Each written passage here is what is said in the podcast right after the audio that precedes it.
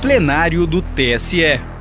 Direto do plenário nesta terça-feira, vamos acompanhar a sessão administrativa do TSE, em que os ministros aprovaram por unanimidade a instrução que normatiza a fiscalização e a auditoria do sistema eletrônico de votação nas eleições de 2022. Vamos à íntegra do julgamento. Chamo para julgamento a instrução número 0600-747-28, originária de Brasília,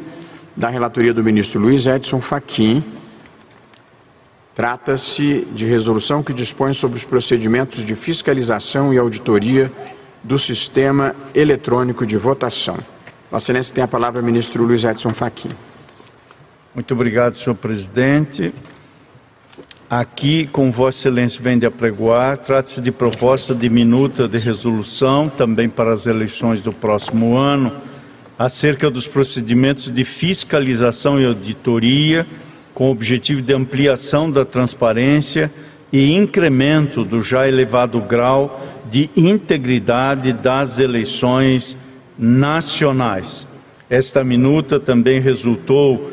como fruto de estudos do grupo de trabalho que cuidou desse tema, sempre zeloso e é, dedicado a esta matéria. E, em primeiro lugar, oriunda uh, desta seara de inovações propostas pelo grupo de trabalho, inclusive com propósito simplificador, está a alteração da nomenclatura da auditoria de funcionamento das urnas eletrônicas em condições normais de uso e da auditoria de funcionamento das urnas no dia da votação por meio de verificação dos sistemas, nomenclaturas essas que passam, respectivamente, a serem designadas simplesmente teste de integridade das urnas eletrônicas e teste de autenticidade dos sistemas eleitorais. Além disso,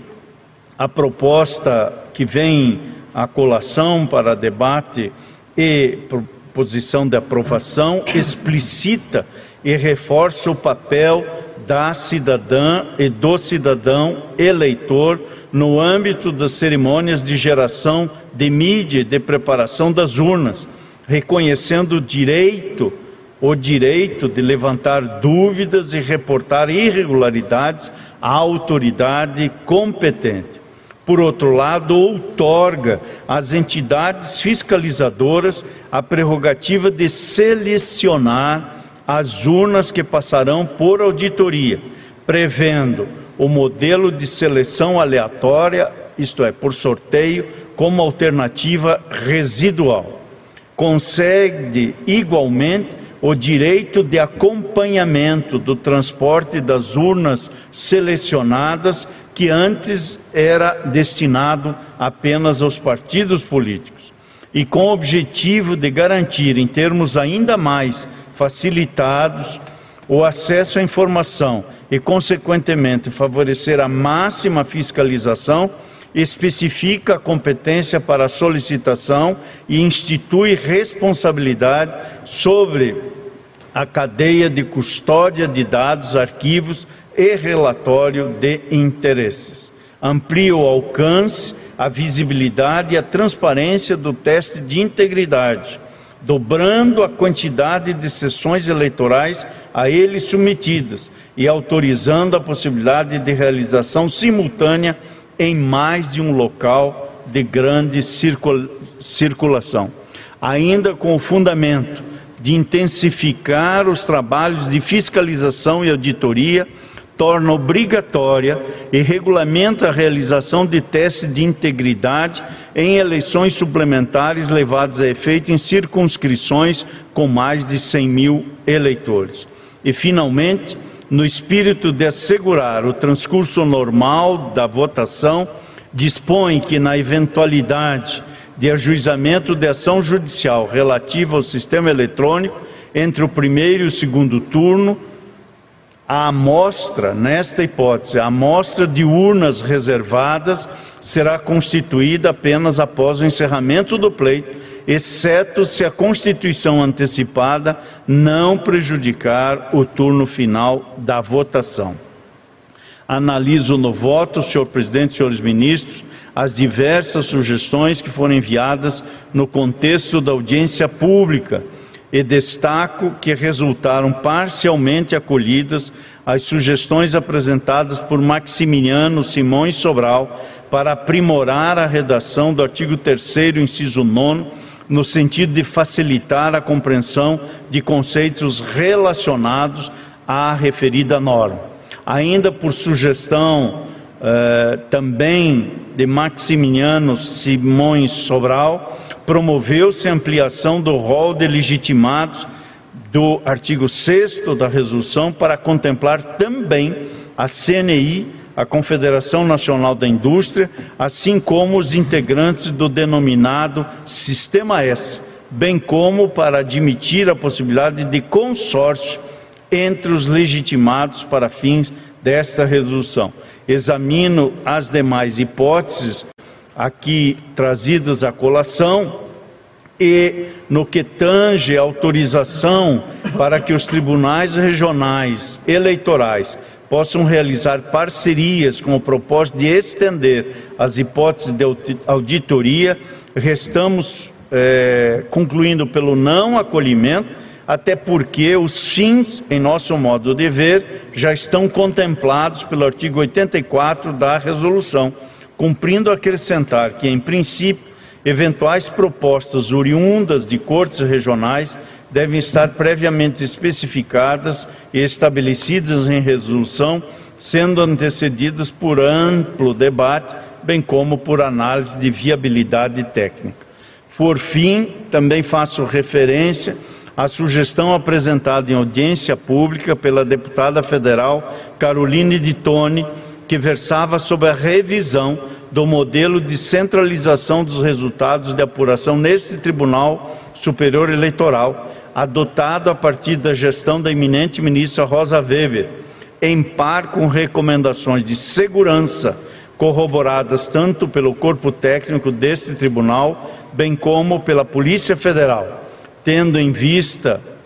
nesta matéria a falta de conexão com o objeto específico da presente regulamentação. Nada obstante, assentamos que a recomendação em tela possa ser apresentada à presidência desta Corte para que seja submetida nova análise técnica em oportunidade futura, em pleitos eleitorais futuros, portanto. Assim, com esta síntese, senhor presidente, propõe a aprovação da presente minuta, não sem antes explicitar que esta é a minuta que dialoga com a minuta dos atos eh, gerais, o fluxo de votação, a apuração e os procedimentos relacionados à totalização, à diplomação e os procedimentos posteriores ao pleito relativo todos esses eh, fenômenos jurídicos às eleições gerais de 2022. Essa resolução dos atos gerais restou aprovada, nada obstante Vossa Excelência, presidente, pediu vista dos autos para que, no tocante a, ao tema do horário oficial de Brasília, para início e encerramento de votação, Vossa Excelência iria examinar esta matéria consultando o Tribunal Regional do Acre.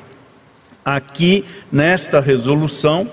o artigo 87 contém teor, portanto, que dialoga com o tema que está em pedido de vista do eminente ministro presidente. Prevê o artigo 87 desta resolução. Nas eleições de 2022, no dia da eleição, todas as unidades da federação, sem exceção, observarão o mesmo horário oficial de Brasília. Sobre este tema, senhor presidente, registro que, por meio do ofício 390-2021, o eminente presidente do Tribunal Regional Eleitoral Acreano, ilustre desembargador Francisco Djalma, apontou os transtornos que a mudança de horário causaria aos principais players do processo eleitoral, a saber, eleitores, mesários e partidos, em virtude das dificuldades de deslocamento. Sustenta uma hipótese intermediária com eh, fuso horário cujos termos reproduz tal como consta da mensagem de Sua Excelência, o eminente ministro, o eminente desembargador Francisco de Jalma, e que, aliás, também foi objeto de diálogo que mantive com Sua Excelência por teleconferência e com a direção daquele Tribunal Regional Eleitoral. Assinala o senhor presidente do TRE acreano que, por se tratar de eleição geral, em que há votação para cinco cargos, horário de votação se estende para além das 17 horas. Por isso, apresenta como proposta intermediária horário de votação das 7 às 16 horas para o Acre. E também, neste sentido, sustenta Sua Excelência que a divulgação dos resultados, provavelmente, em termos gerais, se iniciaria próximo das 18 horas, o que permite, segundo sustenta a presidência daquele regional, a factibilidade na proposta apresentada de início da votação às, às 7 horas e encerramento às 16. Também noticia o senhor presidente, eminentes ministros, que o vice-presidente do mesmo Tribunal Regional Acreano e corregedor regional eleitoral, desembargador Luiz Vitório Camolês, se manifestou favoravelmente à proposta de unificação do horário para votação e encerramento mediante ofício 060-2001. Asseverou Sua Excelência, o Corregedor Regional Eleitoral, que quanto aos locais de difícil acesso, instalados na zona rural de vários municípios do Acre, são preparados com a devida antecedência e o deslocamento de mesários e equipamentos por vários meios de transporte, conforme relatório elaborado pelo respectivo setor competente. Assinala, ademais, que, tendo em vista a experiência bem-sucedida do pleito passado, não vislumbra qualquer prejuízo deste tribunal antecipar o início da votação para seis horas da manhã, haja vista que todos os locais de difícil acesso e zonas rurais receberão os mesários e equipamentos por meio de embarcações, avião, helicópteros e viaturas de tração nos dias que antecedem a eleição. E acresce ainda, destarte, não haverá prejuízo para a preparação dos locais de votação, eis que nos meses de outubro e novembro, os dias no estado do Acre amanhecem mais cedo, sendo comum às 5 horas estar claro, acrescenta Sua Excelência, arrematando ainda que os povos indígenas e ribeirinhos possuem o costume tradicional de dormir e acordar cedo com isso, a procura pelos locais de votação ocorre logo nas primeiras horas, rememorando que quando estava vigente o horário de verão, a diferença do fuso horário em relação a Brasília era de três horas, fecho aspas, da citação. Friso, senhor presidente e senhores ministros, que o tema é sensível e que demanda uma tomada de posição por este tribunal. E no que diz respeito à verticalização quanto à unificação do horário de início e encerramento da votação, é a proposta que já houvéramos feito naquela primeira resolução sobre os atos gerais e que está contida neste artigo 87, que tive a oportunidade de reler para vossas excelências, procura cumprir o contido no artigo 144 do Código Eleitoral, o qual preconiza que o início da votação ocorrerá às 8 horas e terminará às 17 horas, salvo se houver eleitores na fila esperando para votar. Nessa quadra, compreendo que exorbitaria do poder regulamentar conferido a esse Tribunal Superior Eleitoral alterar o horário de início e encerramento da votação para horário diverso do contido na lei, ou seja, no próprio Código Eleitoral.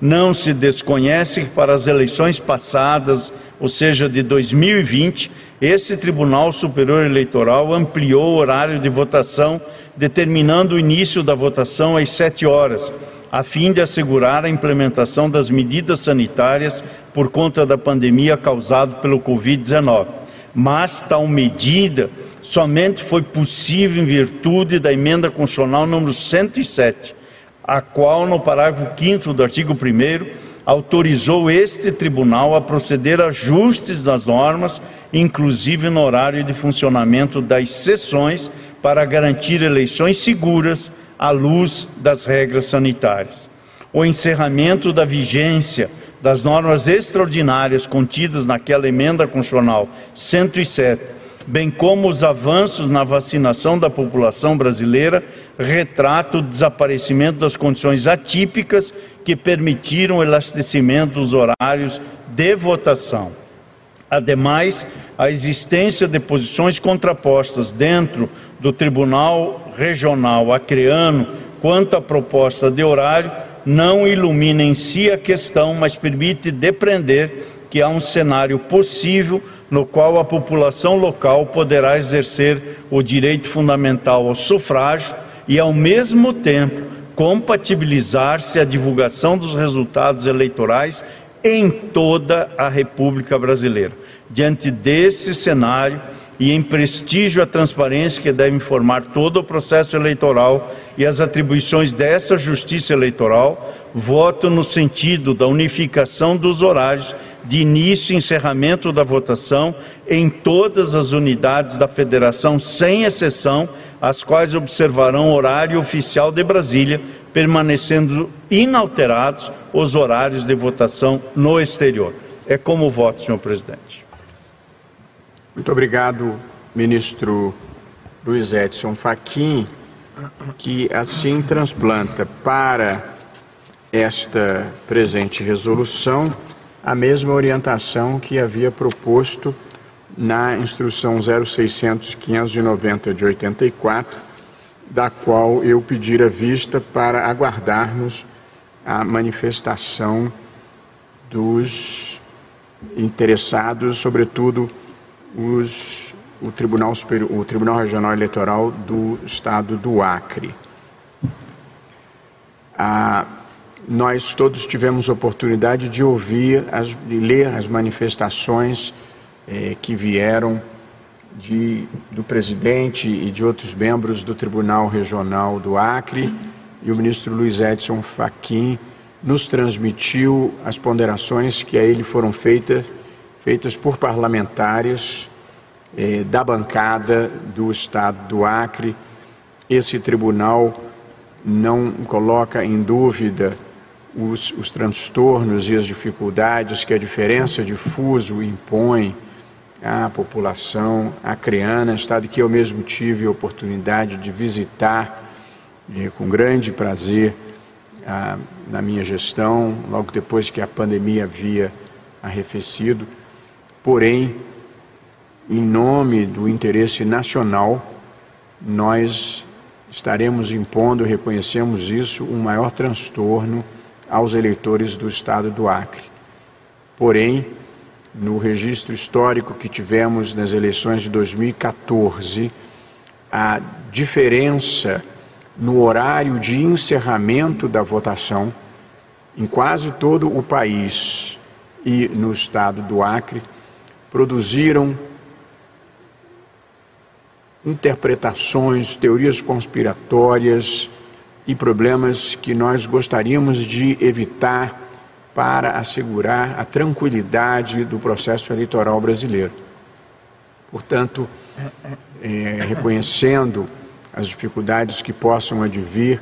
mas confiantes na boa vontade das autoridades e da população acreana, nós estamos encaminhando no mesmo sentido da proposição do ministro Luiz Edson Fachin e o Tribunal Superior Eleitoral dará às autoridades eleitorais do Acre todo o apoio para adaptação das circunstâncias do processo eleitoral ao horário nacional. Portanto, reconhecemos que é um sacrifício que se impõe em nome do interesse da quase totalidade dos estados ao povo do Acre. Indago se os eminentes colegas estão de acordo com o encaminhamento do eminente relator. Assim sendo, por unanimidade, o tribunal aprovou a resolução nos termos do voto do relator Para mais informações, procure no site da Justiça Eleitoral pela instrução 0600 747-28. Justiça Eleitoral, a justiça da democracia.